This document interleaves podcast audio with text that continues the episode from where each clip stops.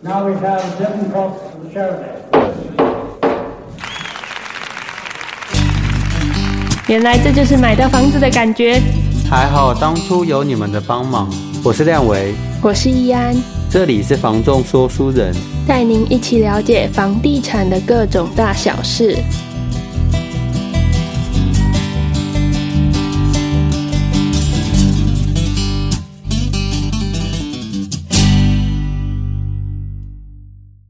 Hello，大家好，这里是房仲说书人，我是亮维。我是易安，我们今天要来跟大家聊的主题是实价登录到底是什么样的数字？对买卖双方来讲，这都是很重要的一个依据。像实价登录，它的判读应该要去如何做判读？像我们常常会在实价登录上看到那种很高很高的价格，嗯，哎，买那个价格可能是盘子吗？或者说今天看到很低很低的那种流血价格，事务组是啊白痴吗？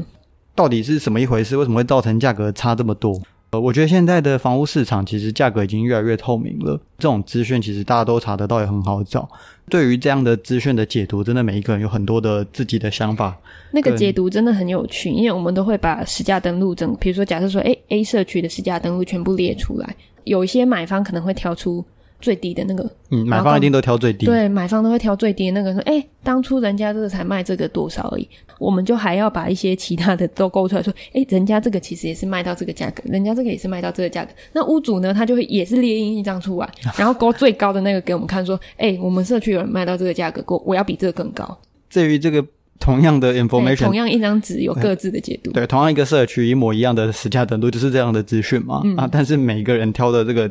看的东西都是完全不同，没错，对，解读方式也是完全不同。但是今天我们要跟大家讲的是实价登录它代表的意义跟背涵，就是它是一个买卖双方可以接受。双方可以握手成交的一个价格，这个价格的影响因素啦，应该是说有三个我觉得很重要的东西可以去做解释。第一个就是人和，我觉得它可以分为三个点嘛，就是天时、地利、人和。那在第一个就是讲到要讲人和，人和是说，因为我们今天买卖的这个东西，不动产它是二手市场里面是有持有人的，那是人跟人之间的互动。每一个人他要卖房的逻辑、想法、背景、动机都不一样，买房也是，买房也是这样子，人跟人就会有不一样的思考方向跟思考逻辑，当然就会造就说这个价格会有很不一样的变化。嗯，像我们啊，我说像我们今天买一般产品都是跟就是有固定价格嘛，对啊，像我们去 Seven 啊、大卖场，嗯，除它非他自己打折啊，不然这种价格不二价，你总不可能拿到呃销售员前面说，哎、这可以再便宜个十块嘛？它出斡旋要跟你谈， 对哎、不可能嘛，因为它就是一个固定价格的一个工业化的一个产品嘛。对，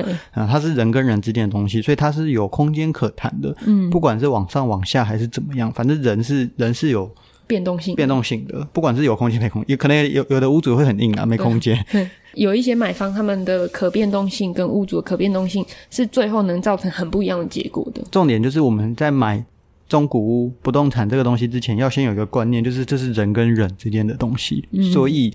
我很难去跟你讲说，就是这个房子。它应该多少卖或是多少买，因为背景条件、动机都完全不同，所以常常会遇到说，诶、买方会跟我讲说，啊，我明明都出到这个价格了，为什么我买不到这个房子？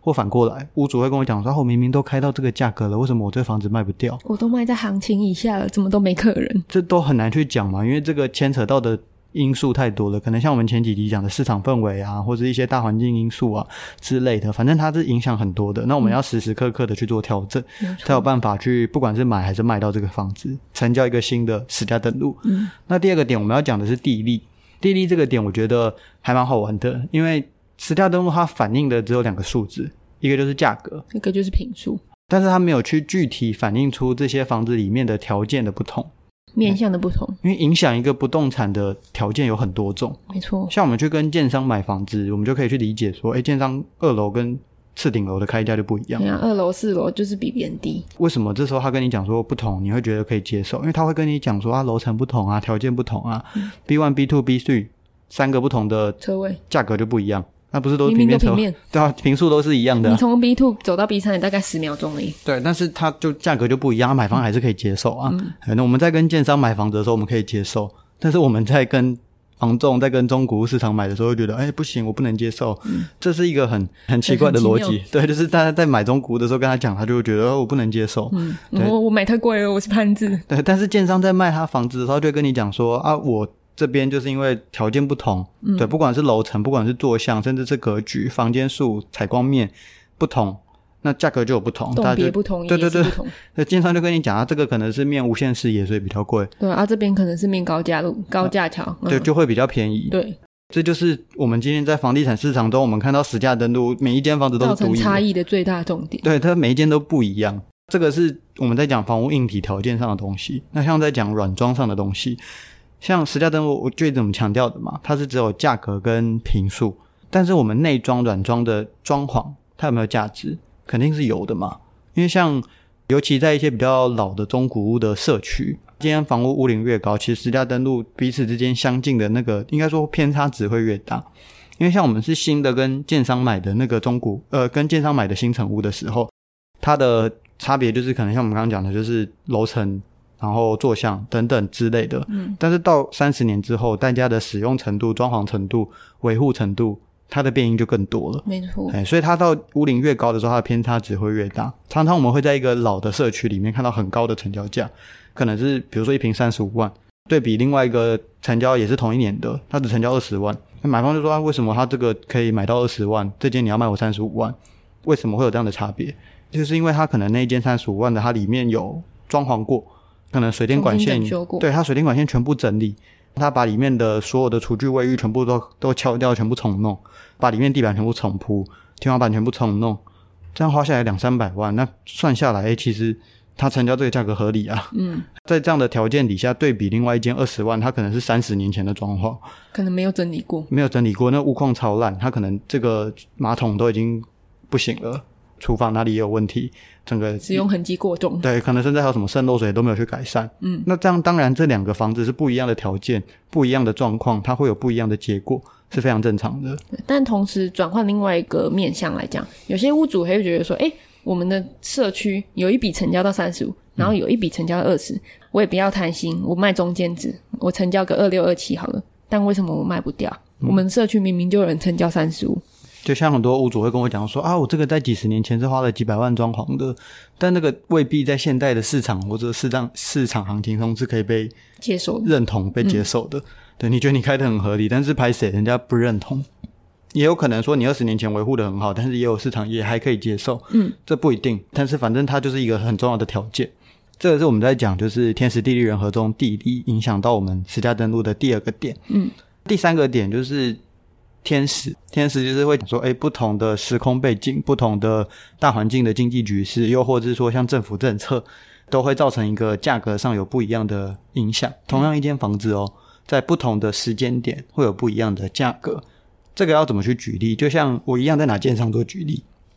像我们很常在看这个捷运好了，沿线的房子它会有什么样价格的变动？在还不确定捷运盖之前是一个价格，对确定捷运的这个要盖的价格，这个消息出消来，息出来就又一个新的价格，嗯，然后捷运动动工工的时候又是一个又一个价格，捷运完成又是一个新的价格。它是同一间房子啊，房子从头到尾都没有变啊，格局也没有变啊， 对啊，甚至可能还越来越老啊。嗯，但是它就是会有不一样的价格，为什么？就是因为它是不同时期，可能当时代还有其他的因素，像是不同的经济局势、嗯不同的政府政策，嗯，或者不同的条件加上去之后，会让它有不同的价格。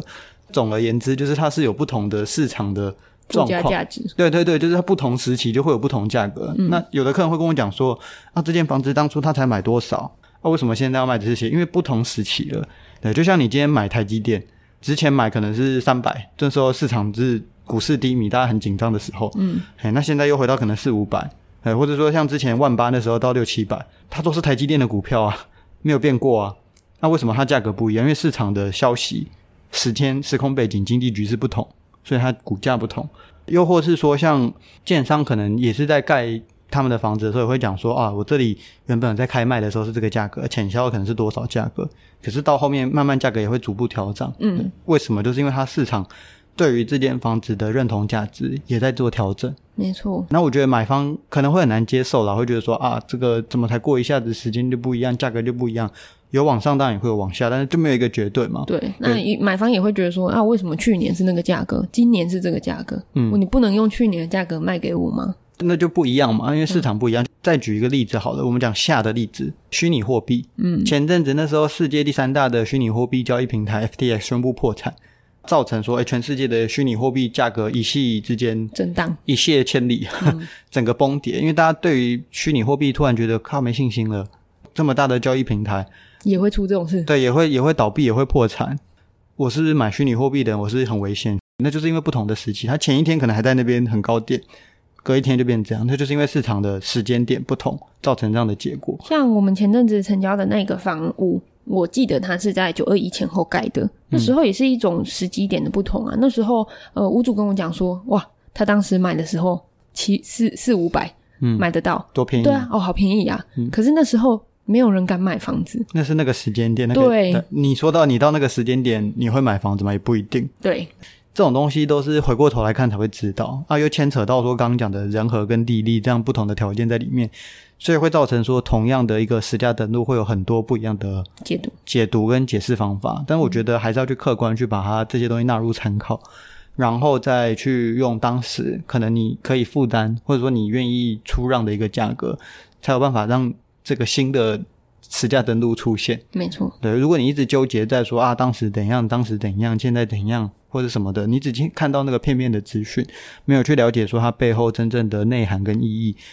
你可能就是被那个私家登录绑架，就没有办法买到房或者卖掉房子的人。其实最好的情况就是问问中介说，哎，这笔实价登录跟别人特别不一样的地方在于什么？在哪里对，是什么原因？我们可能可以去帮忙打听一些消息，有些打听得到，有些打听不到，对，哎但但是是我们能给予多少资讯，就是我们尽可能给。去让你去判断说，哦，你的这个房子应该现在到底值多少价值，或者多少价值可以买。嗯，对，第一线人员的专业跟建议，还有一些综合的一些考量，有它的原因跟它的背景在的。